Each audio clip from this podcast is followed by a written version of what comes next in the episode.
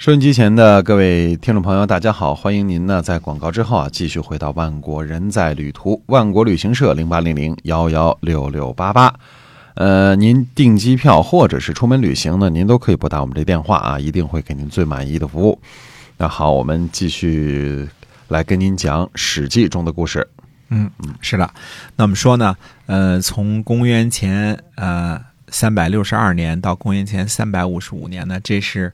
对魏国来说啊，这是非常呃短暂的几年没有打仗的时间，呃，算是休养了一下生机啊啊！这个，否则从公元前三百七十年到三百六十二年的这个这这十年当中哈，这个三百七十一年啊，这十年当中呢，就几乎都是连年征战的这种情况。那么魏国的呃国力呢，损耗也是很严重的嗯啊！这个再大的国家，这个司马法说这个。好战必亡啊！这个只要你，只要你这个整天打仗，那一定是没得好果子吃啊！没错，这个司马穰苴说的。司马穰苴是这个齐景公时期的齐国的名将啊，嗯他著的一个司马法，现在应该是已经失传了，或者传下来的也都不是真本了啊。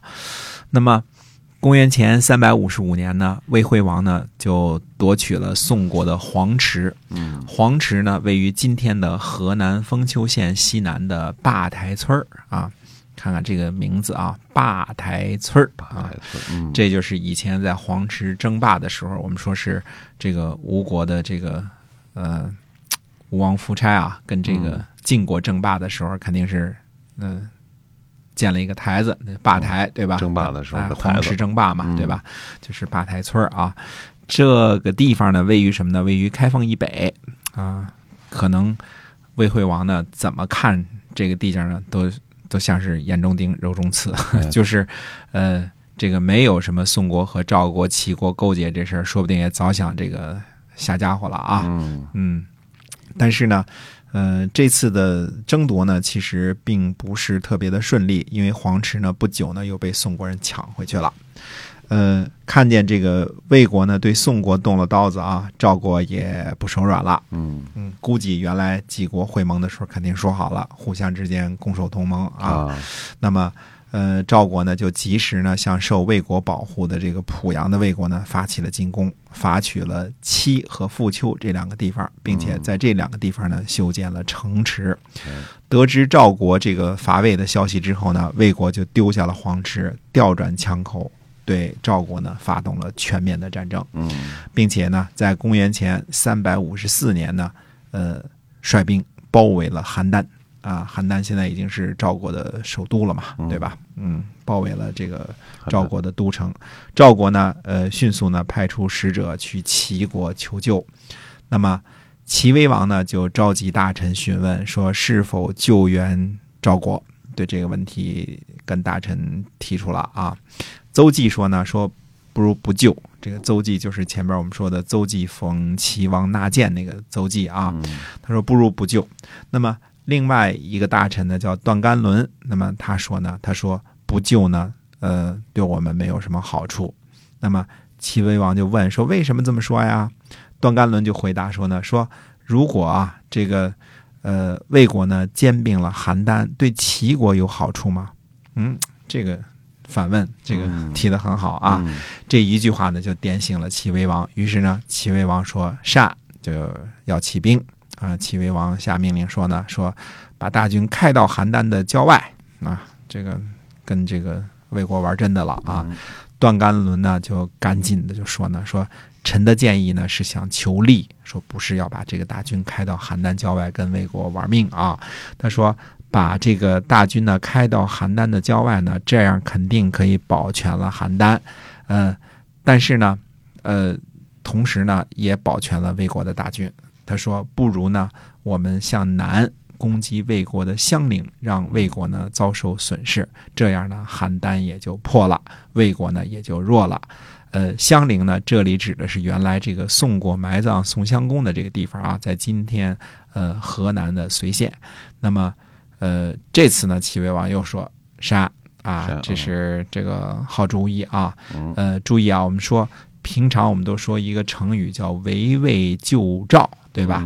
围魏救赵实际上是两回，这是第一回，后边还有一回，这个围魏救赵的故事啊。嗯呃，因为大家听说过围魏救赵，很多这个传说呢，都把这两个事儿呢混为一起了。因为现在都是都兴解释嘛，对吧？嗯解释解释就解释糊涂了，因为自个儿也没看懂嘛，哎所以就解释糊涂了。糊涂哎，这是两回啊。齐国呢虽然决定出兵，可实际上呢却等于是按兵不动，嗯等着呢魏国呢先围困邯郸。这个时候呢，赵成侯早就跑了啊，从邯郸这个围城当中跑出去了。嗯邯郸呢没有救兵，支持到第二年的七月份呢城破。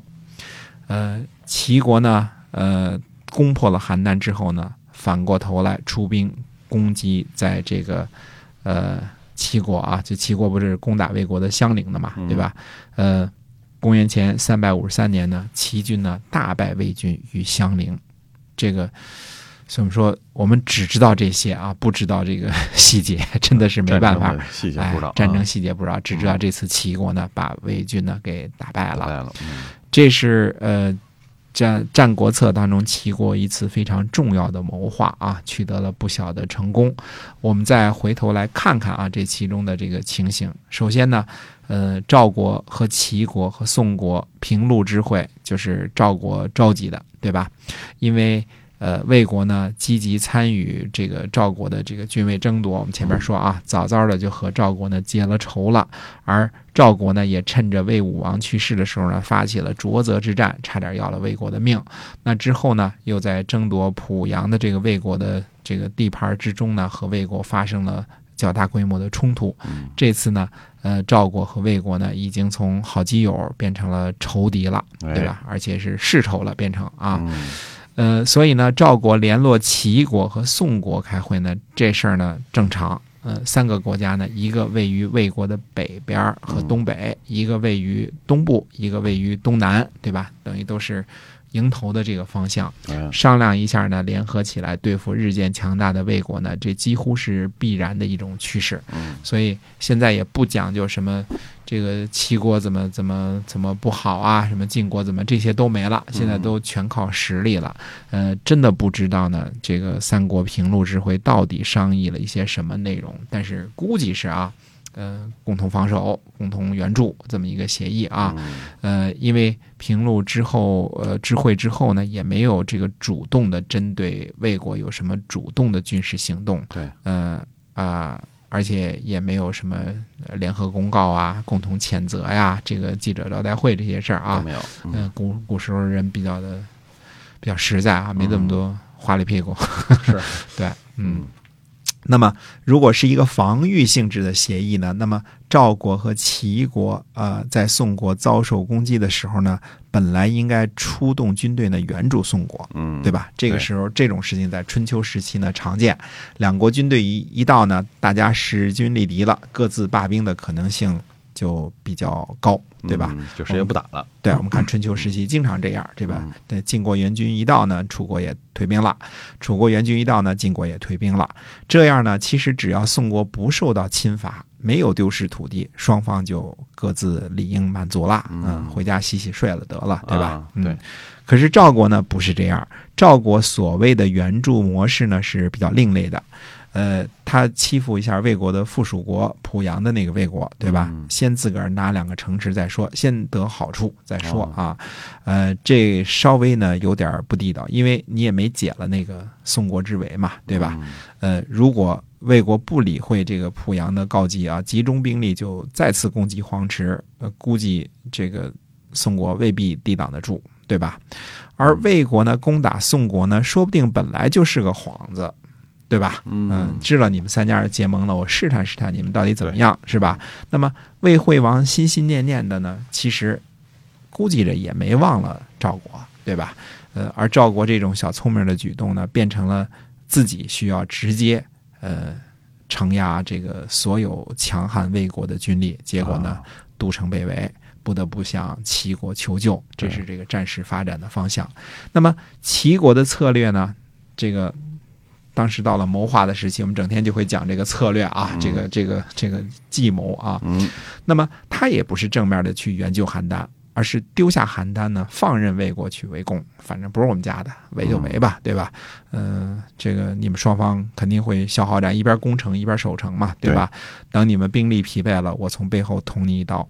所以在这四国的这个局部较量之中呢，呃，魏国和赵国损失是最大的，因为会直接动刀动枪嘛，是吧？对，呃，宋国的损失呢小一些，虽然被攻打呢，嗯最后也没有丢掉黄池，是吧？嗯，那么，呃，只有齐国呢获利最大。那既维护了同盟，又暗算了魏国，对吧？嗯又有好处，又有实惠，所以我们观察战国时期的这个战争性质啊，和春秋时期有了质的变化了。嗯嗯，大家因为什么呢？没有了这个呃周礼这这个这些老理儿了，就是就是没有了嗯马列主义、毛泽东思想了，不讲啊仁义道德了，哎，不讲仁义道德了，嗯都是些什么尖酸损坏的招数了。所所谓的《战国策》就是，呃，人性大暴露啊！这个嗯没有了这个共同的这个指导思想了之后呢，大家都不讲究什么，呃，呃仁义啊、礼义啊这些都不讲究了。就就就讲究那实际的利益，实际的利益啊，对，大家都是、呃非常的无情无义，能抢就抢，能杀就杀，能放火就放火啊，没有任何的这个慈悲之心了。没错，啊，而对于呃齐国呢，对于同样是这个同盟的这个赵国和宋国呢，也不那么尽心尽力，所以这种同盟关系啊，也是呃不像这个。不像这个春秋时期那么大家铁那么铁了啊，嗯说说说帮忙一定帮忙，只是单纯各自算计自己的利益和好处，哎就就说我这是唯一的。我帮你的时候，我能得多少好处？哎，对，嗯喽，对，然后中间竟是谋略了啊，嗯那么这个诡谲的东西很多了，在魏国这个东边和赵国和宋国开战的时候，那么说，呃，秦孝公是否遵守了这个这个叫做魏秦友好互不侵犯条约呢？嗯，嗯，没有，没有，没有，呃，这个正好相反，秦孝公呢，在公元前三百五十四年呢，主动出兵攻击魏国。那么秦国呢，先是和魏国呢在原里大战，斩首七千啊。这个之后呢，就伐取了少梁。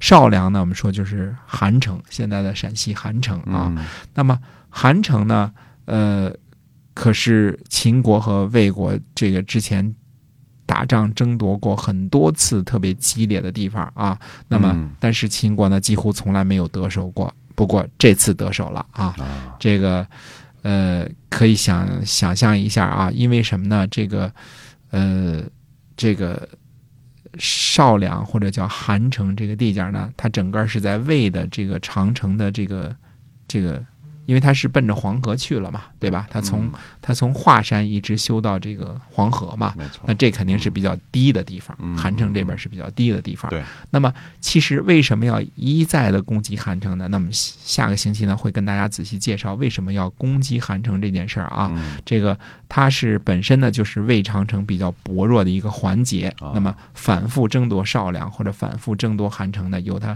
非常重要的地理上的这个这个意义啊嗯和战略上的意义。所以他们两国老在这儿打是吧？老在这儿打，哎嗯，韩城的争夺应该是五六次吧，从这个呃吴起那时候，魏文侯那时候就一直争夺这个地方，嗯，特别有战略意义的地方啊。这个时候呢，我们也可以想象一下，这个秦孝公同学啊，在这个平度会见魏惠王的时候，一定是笑嘻嘻的说：“好，嗯，这个好，我们互不侵犯，友好都好啊。”估计心里就想着一件事儿，呃，你什么时候跟赵国、跟齐国打仗，我一定在背后捅你一刀。所以这个这个这个 这个到了战国初年的时候啊，这个这个人性和这个谋划呀，就看着跟这个整个春秋时期就完全就变了样儿了。嗯，完全就变了样了都是呃大国之间没有任何的信义，都是互相算，这个算呐算呐算呐算的都是呃对方的这个弱点，嗯呃什么条约盟誓全都不算数了。就怎么想着能占你便宜哎啊？，对了，嗯，那么就说了，说为什么说一定要这个攻击韩城呢？